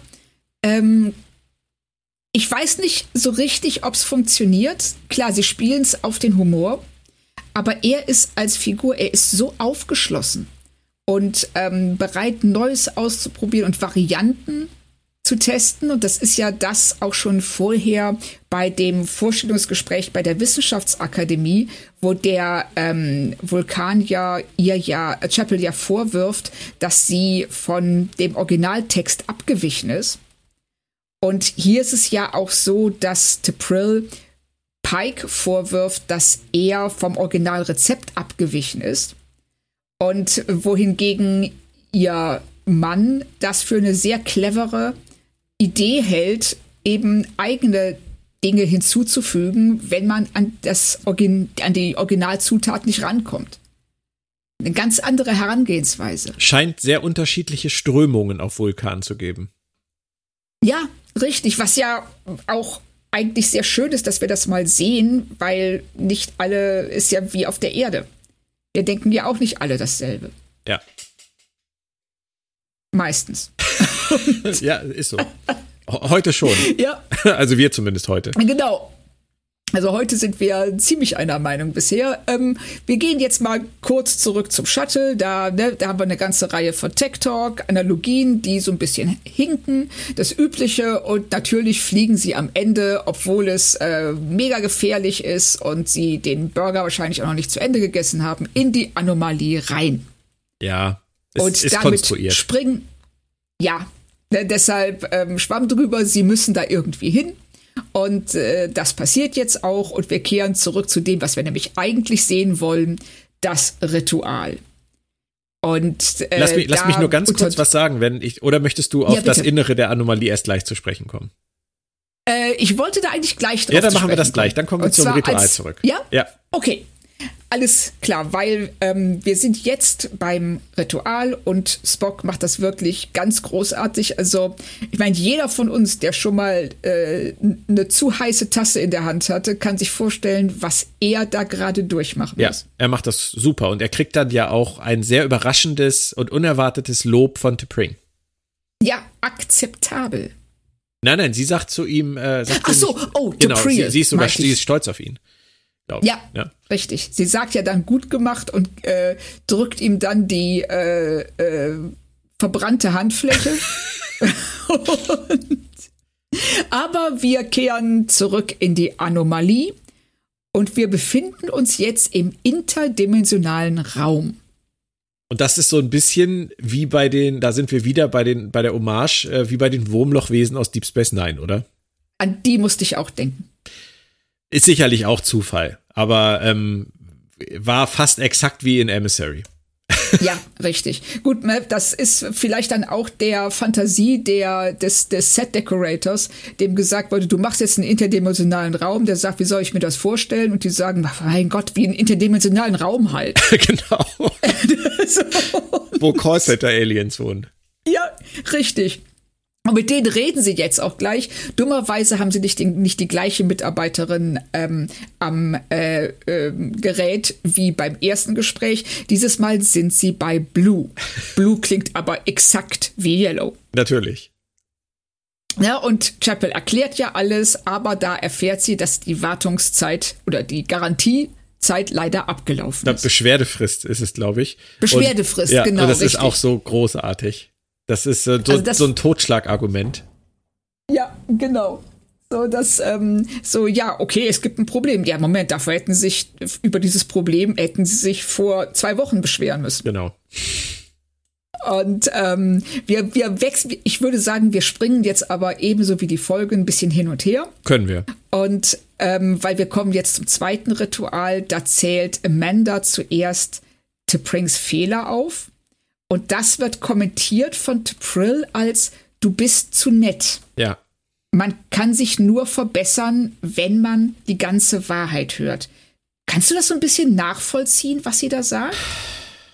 Also äh, grundsätzlich finde ich nicht, dass es äh, Amandas Aufgabe ist, ihre Schwiegertochter härter zu kritisieren, als sie es tut. Ähm, Ja. Das ist ja auch etwas, was in der Realität viel zu oft passiert, dass äh, man sich von Schwiegereltern kritisieren lassen muss. Und äh, Ja. was ja etwas sehr Unschönes ist und was auch sehr unschöne Folgen für die Beziehung haben kann ähm, zwischen allen Beteiligten. Aber ähm, natürlich hat sie in gewisser Weise recht, dass äh, man nur etwas ändern kann, wenn man von irgendjemandem eindeutig darauf hingewiesen wird, dass man Scheiße baut. Und ähm, Ja. das ist so ein, so ein Zwiespalt. Also ob es die richtige, ob es die richtige Personenkonstellation ist in dieser Folge, um das zu tun, ob es das richtige Ritual ist, um das so zu tun, weiß ich nicht. Wenn, äh, wenn Tiprill das mit ihrer Tochter macht, finde ich das in Ordnung, dass sie erwartet, dass Amanda das äh, macht mit ihrer Schwiegertochter, finde ich tatsächlich nicht ganz schlüssig. Ja, das ähm, geht mir ähnlich. Also ich verstehe auch, warum sie das sagt. Sie hat auch vom Prinzip her recht. Aber ich sehe es wie du. Amanda ist nicht die Person, die das tun sollte. Und ich befürchte auch, dass T'Prill es sehr oft oder zu oft tut. Ja, und wie sie Spock angeht, äh, im Rahmen dann der, der Sanduhrzeit ist natürlich auch übel, weil das ist im Prinzip ja, du gehst hin und sagst zu deinem zukünftigen Schwiegersohn, du bist eine Flasche, du bist eine Enttäuschung, du bist nicht zu gebrauchen. Ähm, wem soll das helfen? Also. Richtig. Und man sieht ja auch, Spock platzt ja fast. Was ich, äh, also ich finde, dass Ethan Peck das ganz hervorragend spielt. Ja, aber auch die, ich weiß leider nicht, wie sie heißt, die Schauspielerin von Tipril, als er am oh, Ende da sitzt. Ja. Mit so aufgeplusterten Backen und du echt so denkst, gleich geht er hoch wie eine Bombe. Da guckt sie ihn einen Moment so an, als wenn sie denkt, was zur Hölle ist mit dir nicht richtig? Aber sie ja, sagt stimmt. nichts. Das ist genau. toll. Und ähm, das Einzige, was sie ja dann sagt, ist, dass ähm, als Spock aufs Klo flieht und dann da seinen großartigen Ausbruch hat und ins, und, äh, ins Handtuch schreit und ähm, sich erstmal beruhigen muss, sagt sie ja dann nur, ähm, äh, dass ein Vulkan ja eine widerstandsfähigere Blase haben sollte. Richtig, das ist wieder das Einzige, was ihr dazu einfällt. Ja. Ähm, und bei der Handtuchszene dachte ich nur, das macht meine Tochter bestimmt auch regelmäßig nach Unterhaltung mit mir. Das ist schön, wie die Folge einem diesen Perspektivenwechsel aufzwingt. Ja, und äh, du bist wieder in, äh, auf Ferengi nah. Höre ich das richtig? Es regnet. Ja, Richtig, also ähm, äh, wir hatten ja, ähm, um äh, kurz hinter die Kulissen zu gehen, äh, wir wollten eigentlich ja heute später podcasten. Äh, dann hat der Wetterbericht uns darauf aufmerksam gemacht, dass ein Gewitter droht. Gleichzeitig ist hier vor der Tür eine Baustelle, weshalb wir ja später casten wollten. Jetzt haben wir den absoluten Double, den, den Doppelknaller von Bagger, der alle zwei Minuten draußen vor der Tür vorbeifährt und dem aufs Dach prasselnden Regen. Aber wir sind ja fast also durch. Alles, genau, wir sind fast durch. Also alles nicht ganz richtig gemacht, aber fast. Okay. Und deshalb ähm, ähm, machen wir jetzt einfach weiter damit, dass wir ähm, zurück in die Anomalie gehen. Und da sagt Yellow, die Chefin von Blue, taucht auf, die einzige, die hier Ahnung hat. Und Chapel erklärt ihr wieder alles und sie sagt, nee, tut mir leid, du hast A, die Beschwerdefrist verpasst und B, bist du dürfen keine, Fre äh, keine Freunde außerhalb dieser Zeitperiode Beschwerden abliefern, weil sie die betreffende Person nicht gut genug kennen. Mhm. Und äh, auf einer Skala von 10 bis 10, wie konstruiert fandst du das? Ja. Definitiv. Aber ähm, es ist, finde ich, schön anzusehen, wie Chapel als einzige nicht versteht, was da vor sich geht. Und ja. ähm, wenn sie keine Gefühle für Spock hätte, hätte sie wahrscheinlich sofort in den äh, Laientheater-Modus geschaltet und hätte gesagt, ich liebe ihn, wir ähm, wollen heiraten und ganz viele Hybridkinder haben. Und ähm, dann hätte Yellow wahrscheinlich gesagt, ähm, okay, das ändert alles dann ist das noch innerhalb der Beschwerdefrist. Aber das kann sie halt nicht, weil sie sich ja selber ihre Gefühle noch überhaupt nicht eingestanden hat. Und dann auch noch vor Uhura und, und Ortegas, die da stehen ja. und sagen, Mädchen, schnall mal was. Nun sag es doch einfach. Die gibt dir hier eine Steilvorlage nach der anderen. Die rollt dir hier alle roten Teppiche aus, die es in, in Kerkovia Prime gibt. Und du machst es nicht. Das finde ich, es ist konstruiert, aber es ist süß. Ja, das ging mir genauso. Also wenn sie als Yellow das sagt, da habe ich schon so ein bisschen die Augen verdreht. Aber ähm, dann Chapels Reaktion darauf und auch die von Uhura und Ortegas, die macht das für mich genauso wett wie für dich. Ja, und wie sie dann auch wirklich am Ende auspackt und auch da aber nicht spielt. Sie, sie ja. spielt nicht etwas vor, um ihr Ziel zu erreichen, sondern auch da ist sie noch ganz ehrlich bei sich und, und erklärt es wirklich. Eigentlich erklärt sie es sich selber. Richtig. Und wir erfahren dann ja auch noch ähm, am Rande, dass ähm, Spock die Schilde auf sie gerichtet hat, damit sie in dem Shuttle auf jeden Fall gerettet wird, was natürlich auf Kosten äh, seiner eigenen Person ging. Passt zu ihm. Und ja, passt absolut zu, zu ihm. Auf der Enterprise ist jetzt die, der Zeitpunkt für den Mindmeld gekommen, aber Pike greift ein und erzählt, dass es eine Erdtradition gibt bei solchen Verlobungsfeiern, dass sie erstmal eine Runde Charade spielen. Müssen. Da hatte ich echt Angst. Ja, ich wollte es gerade fragen. Aber es ist ja zum Glück nicht schlimm geworden. Richtig, weil ähm, Chapel rettet alle, indem sie ähm, mit Spocks Vitaminen auftaucht, wie sie sagt. Und ähm, Savage betont, also Savage kommt nochmal auf Charat zurück und möchte eine Erklärung für das heilige Wort und ähm, äh, zum wir sehen wieder, wie aufgeschlossen er ist und wie interessiert an anderen Kulturen. Aber ähm, zum Glück werden alle davor bewahrt. Und wir switchen rüber zu Chapel und Spock. Und die beiden ähm, äh, unterhalten sich nochmal. Wie schätzt du die Szene ein? Vor allen Dingen auch das Ende der Szene. Ich finde, ähm, ja, das Ende der Szene ist natürlich das Bedeutende daran. Ähm, ich finde es aber gerade in Hinblick auch auf die Unterhaltung oder beziehungsweise den Monolog von Chapel vor den Kerkovianern interessant, ähm, weil sie den Kerkovianern ist ja so erklärt, dass dieser Spock, den sie falsch repariert haben, einer ist, der sie viel besser versteht, der ihre Gefühle viel besser versteht, den sie viel besser versteht und ähm, dem sie sich eigentlich viel näher fühlt und dann aber sagt, aber trotzdem fehlt ein Teil, mit dem ich eine Verbindung ha habe oder spüre und ich will diesen Spock nicht so einfach zugänglich, wie er jetzt ist, sondern ich will ihn so, wie er gehört. Und mhm. ähm, in dieser Unterhaltung jetzt mit Spock, finde ich, kommt das auch durch, dass sie es genießt, vor ihm zu stehen und zu spüren, dass er in der Lage wäre, ihr Dinge zu geben, die er sonst nicht kann. Ja. Und als er ihr gerade sagen will, was er für sie empfindet, spritzt sie ihm dieses Zeug in den Hals. Und ähm, nimmt sich die Möglichkeit zu hören, was er zu sagen hat. Das einzige Mal vielleicht zu hören, was er wirklich fühlt für sie und ich finde, das kann man, als sie dann den Raum verlässt, weil das ja sofort natürlich wirkt, auf einer Skala von 1 bis, äh, von 10 bis 10, wie konstruiert ist das? Aber egal. die Ohren wachsen erst später, aber alles andere funktioniert gleich. Ähm, stürmt sie ja dann raus oder geht raus und man kann ihrem ganz, ihrem Gesicht alles ablesen, was in dem Moment in ihr vor sich geht, was sie da gerade geopfert ja. hat. Vielleicht wollte sie es auch nicht hören. Wie schätzt du das ein? Das ist ähm, die. Ich habe mir die gleiche Frage auch gestellt, aber ich bin eher bei deiner Interpretation dass ähm, sie, sie in dem Moment, also sie will nicht, dass er etwas sagt, was der vollständige Spock niemals sagen würde oder könnte. Und sie weiß, dass wenn sie ihm sein, sein ganzes Ich zurückgibt, dass sie diese Worte nie wieder hören wird. Und deshalb, sie bewahrt ihn und sich selbst davor. Ja. Aber es ist trotzdem und sehr tragisch. Es ist total.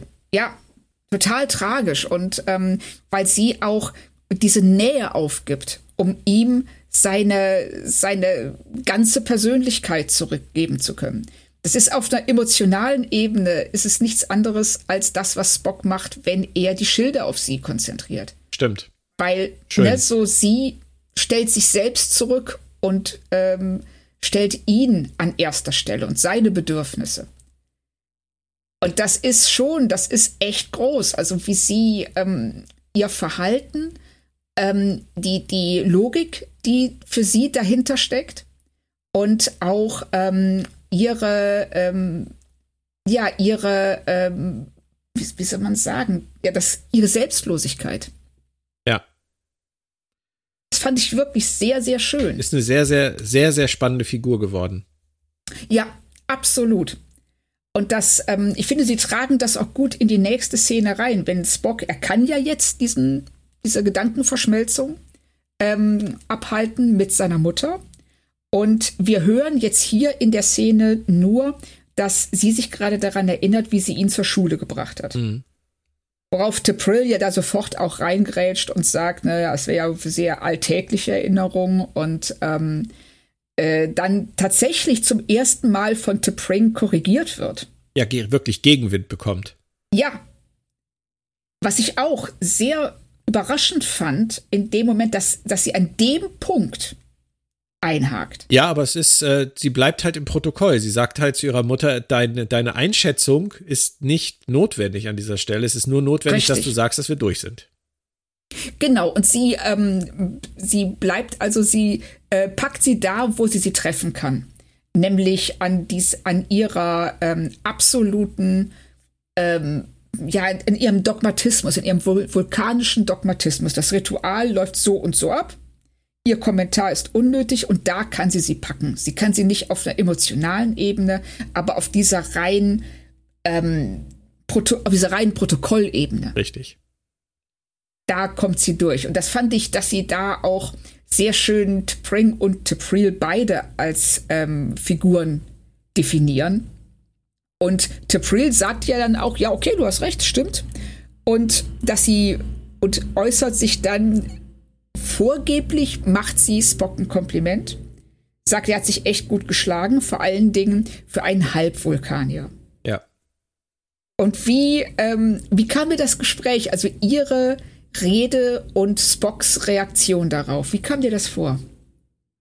Ich fand es total überraschend, dass Spock diese Gelegenheit genutzt hat, um zu sagen, was eigentlich wirklich passiert ist. Weil er damit ja auch riskieren musste, dass dieses ganze Ritual vielleicht für ungültig erklärt wird. Weil vorher ja. war es ja ein Riesendrama, wenn er da als Mensch irgendwie durchläuft.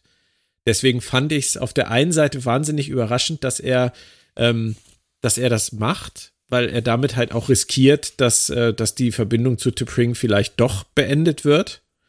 Ja.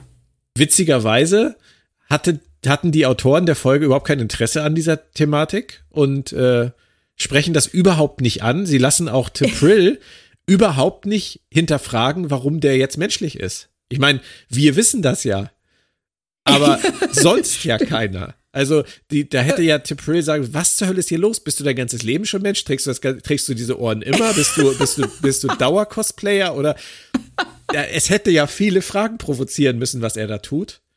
Und ähm, ja, das passiert halt überhaupt nicht. Das fand ich schon ein bisschen schräg. Aber das war ja auch gar nicht das Thema, sondern Spock wollte alles opfern in dem Moment, um seiner Mutter, die er das erste Mal wirklich verstanden hat und ihr Opfer wirklich verstanden hat, ähm, letztendlich ein Kompliment zu machen. Und ja. ähm, das war ihm wichtiger offensichtlich. Ich finde das sehr schön, aber ich finde es halt auch angesichts der Situation schräg. Ich fand auch, dass er da auf, dass er sehr, sehr viel riskiert, um Tepril einen reinzuwürgen und auf der anderen Seite seiner Mutter dieses Kompliment zu machen, weil es ist schön, dass er es macht, dass er es auch öffentlich macht und Tepril damit auch sagt, äh, Menschlichkeit ist keine Schwäche, es ist eine Stärke. Aber ich sehe es wie du, der, der Zeitpunkt ist sehr ungünstig gewählt, weil er damit ja halt riskiert, all das aufzugeben was sie da gerade erlangt haben. Vielleicht, vielleicht ist es auch was, was er ähm, bereit ist, in Kauf zu nehmen, weil ihm andere Dinge wichtiger sind, was dann wiederum to Prings Reaktion in der nächsten Szene, wenn sie ihn ja fragt, ähm, was ist eigentlich mein Stellenwert in deinem Leben? Ja. Ja, es ist ganz schwierig, dass ausgerechnet der wiederhergestellte logische Spock diese Entscheidung trifft.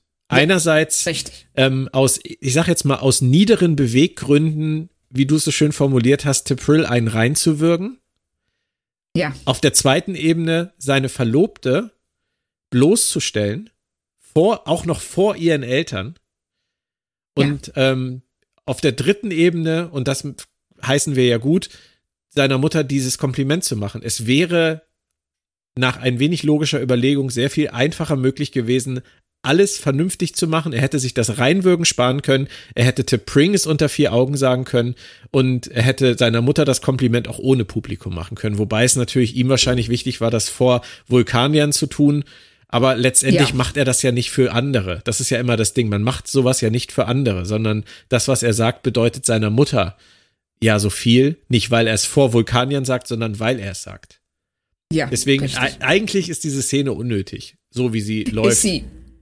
Ist sie und, ähm, vor, und vor allem stimmt ja nicht, was er sagt.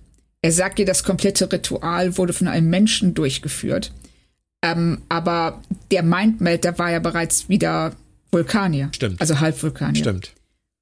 Na, also da ist jetzt die Frage, äh, haben die Autoren das einfach unter den Teppich gekehrt oder gehen sie, bezieht sich das zurück auf Amanda, die ja sagte, ich bring dir das Lügen bei. Mhm. Dass er in dieser Situation tatsächlich auch selbst als der Halbvulkanier Spock Tipril einfach anlügt. Alles möglich, ja. Ja, Richtig, aber schwierig, aber ich, ich, ich sehe es wie du, es ist eine Szene, die uns eine gewisse Genugtuung vermitteln soll, weil Tiprell ihr Fett wegkriegt, aber ähm, richtig, richtig gut herzuleiten ist sie nicht und ähm, ich weiß auch nicht, ob das wirklich so nötig war. Nee. Das, wir gehen dann aber weiter. T'Pring stellt ihm nämlich eine sehr, sehr gute Frage, als sie dann alleine sind, nämlich, warum hast du nichts gesagt? Und ich glaube, die Antwort auf diese Frage, die, die hat er selber nicht wirklich, beziehungsweise möchte er sie zu diesem Zeitpunkt sich noch nicht eingestehen. Ja, richtig. Und ich finde auch, das, was sie sagt, ist absolut richtig und ähm, deckt sich ja auch mit dem, was sie in vorangegangenen Folgen gemacht hat. Sie sagt zu ihm, ich akzeptiere dich, ich ähm, inklusive deiner menschlichen Seite. Und äh, sie hat ja auch vorher schon versucht, über seine menschliche Seite näher an ihn heranzukommen und eine Beziehung zu ihm aufzubauen. Aber sie hat den Eindruck, dass er ihr nicht vertraut. Und deshalb möchte sie, dass sie sich für eine gewisse Zeit trennen. Kannst du es nachvollziehen? Es geht sehr schnell, aber es ist vielleicht auch schon viel passiert zwischen den beiden. Ähm, ja. Vielleicht ist es auch einfach nur der Wunsch nach Abstand, um das Ganze für sich irgendwie zu evaluieren. Aber ähm, bei mir dominiert das Gefühl, dass es sehr schnell geht. Also ich mhm. verstehe ihre Verletztheit. Ich finde seine Begründung gar nicht so schlecht und sie sagt ja auch selber, dass da eine gewisse Logik drin liegt. Ähm, aber sie wollten halt diesen, diesen Split-up, diese Trennung, das ist das deutsche Wort, diese Trennung wollten sie jetzt auf Zeit irgendwie haben, damit Spock was anderes ausprobieren kann und haben da vielleicht das Ganze ein bisschen beschleunigt. Ja, so kam mir das auch vor, dass sie einfach jetzt in den letzten fünf Minuten noch unbedingt eine Chapel-Spock-Szene reinquetschen möchten. Bei der er nicht die, ganz die, schlecht aussieht.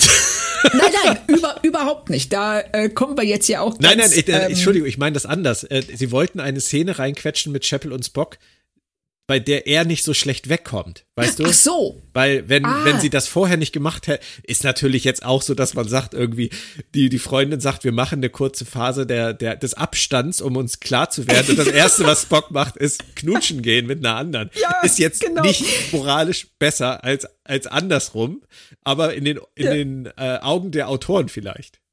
Richtig und äh, vor allen Dingen gibt diese Szene ja Tippring völlig recht Sie hat keinen hohen Stellenwert in Spocks Leben und äh, er vertraut ihr nicht und sie sollte ihm vielleicht auch nicht hundertprozentig vertrauen. Richtig. Das ist das, ne, was man da rausholen kann. Ähm, aber erst lass uns kurz noch zu Chapel gehen, die ihr Stipendium nicht bekommt, wie der ähm, arrogante äh, Wissenschaftsvulkanier zu ihr sagt. Aber sie nimmt das sehr gelassen. Ja, sie erzählt ihm einfach mal, was sie heute so gemacht hat und äh, sieht erfreut dabei zu, wie seine spitzen Öhrchen immer größer werden und seine Augen auch. Und ähm, als er gerade fragen will, ob er alle Infos haben kann, sagt sie, vielleicht habe ich ja irgendwann Lust, mich mal wieder zu melden und macht einfach den Bildschirm aus. Das ist äh, eine Reaktion, die ich gut nachvollziehen kann. Ja, also ich finde auch, da lässt sie, äh, wie man so schön sagt, einfach mal das Mikro fallen und geht von der Bühne. Genau. Chapel has left the building.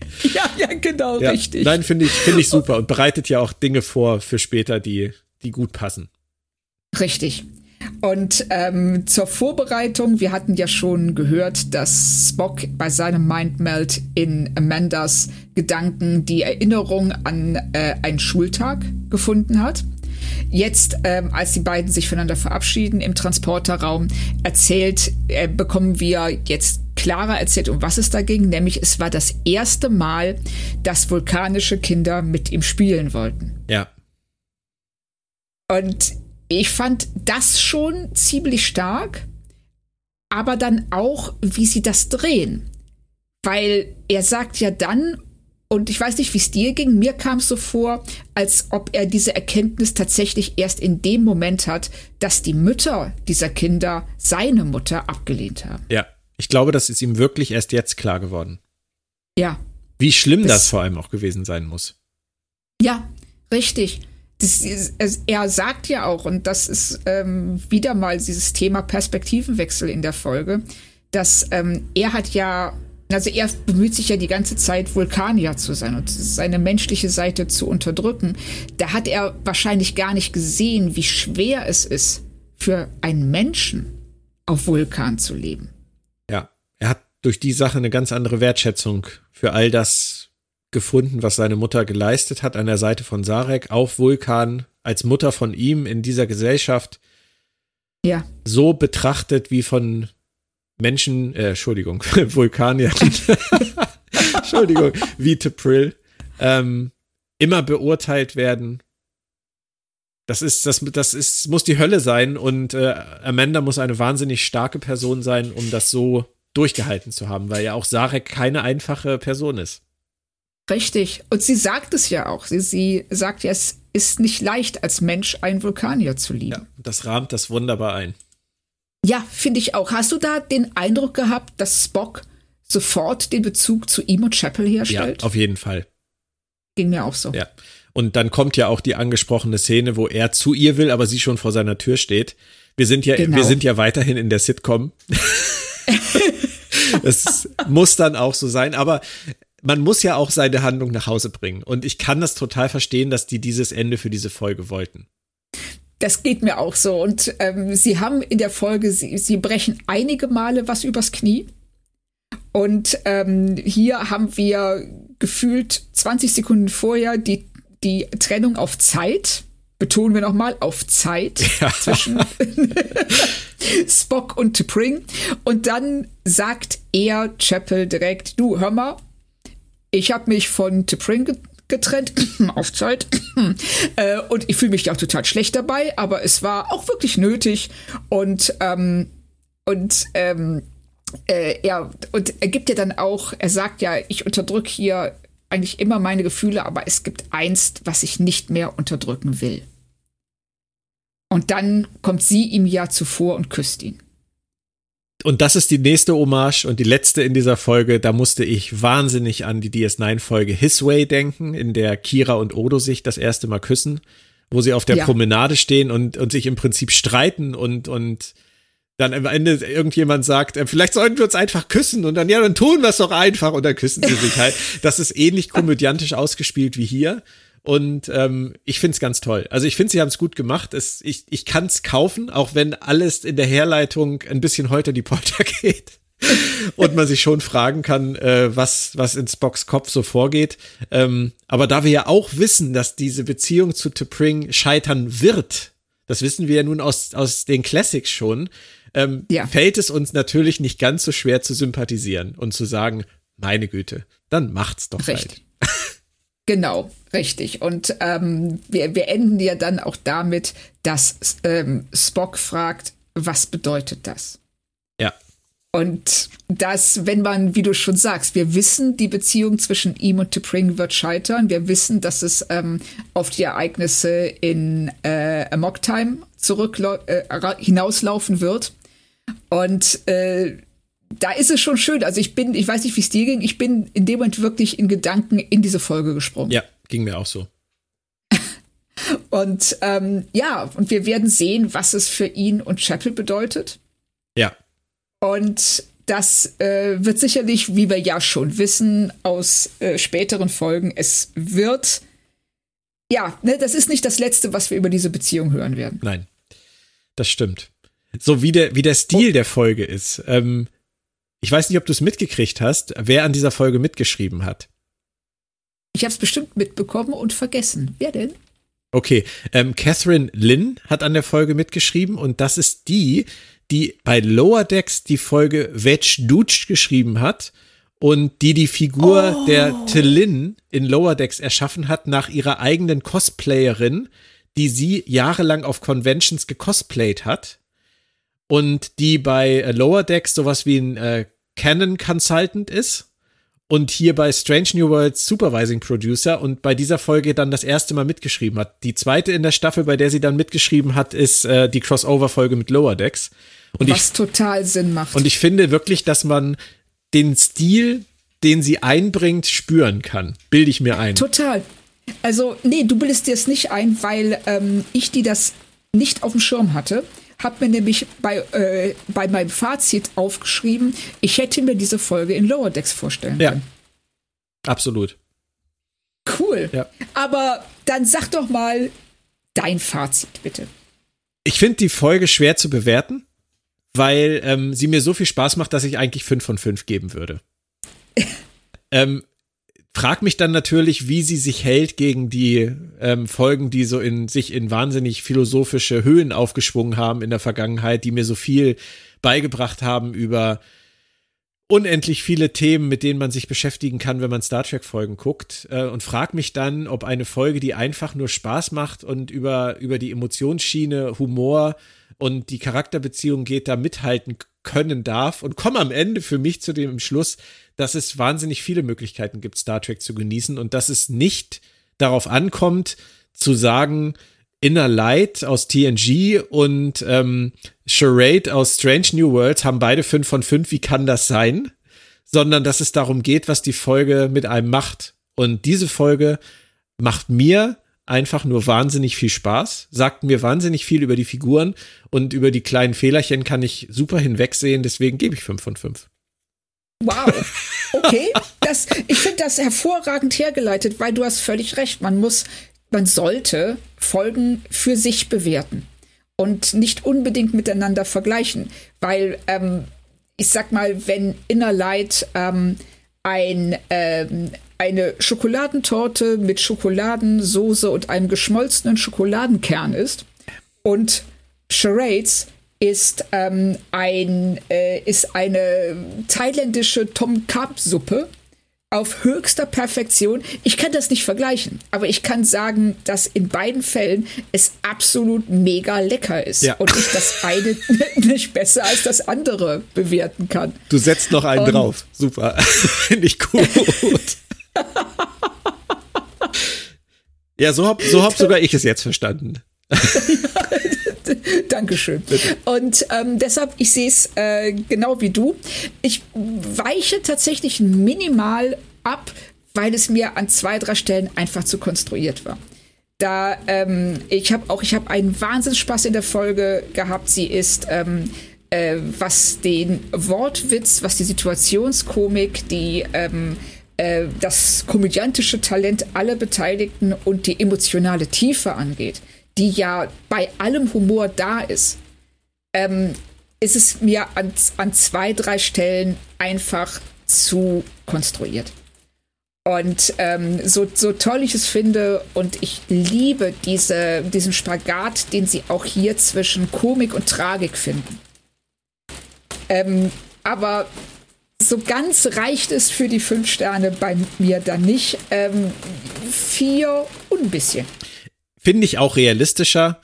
Ähm, Finde ich gut, dass du das nochmal eingeordnet hast. Ich kann auch damit leben. Aber es macht, es ändert am Ende nichts daran, dass es eine Folge ist, äh, die für das, was sie erreichen will, meiner Meinung nach eigentlich fast alles erreicht. Und wenn man fast alles sagt, dann ist es nur noch die Frage, wie gewichtet man das? Du gewichtet, gewichtest es ein bisschen in deiner Sternewertung. Ich tue es nicht, aber man kann es natürlich tun. Also irgendwas zwischen vier und ein bisschen und viereinhalb, da kommt man auch gut mit hin.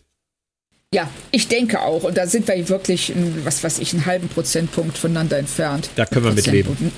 Einen halben Stern voneinander entfernt, genau. Und Oh. ähm, also ich kann auch nur, wie du sagen, macht einen Wahnsinn Spaß. Wenn man einen halben ähm, Stern voneinander entfernt ist, ist das schon eine Fernbeziehung, Frau Kern. Genau, richtig. Und wir sehen ja bei T'Pring und Spock, wie gut das funktioniert. Richtig. Oh, mach nochmal einen Karlauer zum Schluss. Ja, genau. Björn, ich danke dir ganz herzlich. Es hat mir auch fast so viel Spaß wie die Charaden in Strange New Worlds gemacht. Sehr schön, danke. Ebenfalls. Nächste Woche fehlen die Worte. Ich hoffe nicht uns. Dann kommt die Folge Lost in Translation, wo Worte fehl fehlen. Und äh, das ist eine Uhura-Folge. Da bin ich sehr gespannt, was wir sagen werden, was ich sagen werde. Oh ja, äh, bei Uhura, da gehen wir ja deutlich mehr als einen halben Stern auseinander. Oft, nicht immer. Nicht immer, richtig. Dann bleibt mir nur zu sagen, ich verabschiede mich aus dem verregneten ähm, Ferengna? Ferenga? Ferengina. Ferengi. Frau Kern. Ferengina. So mein Schluss Gehirn ist gerade komplett. Kennst du das? Ja. Wenn du so, ähm, äh, wenn du mitten im Satz bist und auf einmal zweifelst du an deiner Fähigkeit, irgendein Wort in irgendeiner wie auch immer gearteten menschlichen Sprache aussprechen zu können. kenn das, ja. So, so, so war das gerade. Also ich verabschiede mich hiermit dann aus dem verregneten Ferengina Ja. und wünsche euch allen da draußen eine schöne Zeit. Und bei dir, Björn, bedanke ich mal mich nochmal ganz herzlich und bis dann. Tschüss. Tschüss. Oh Gott, Ferenga, Ferenga.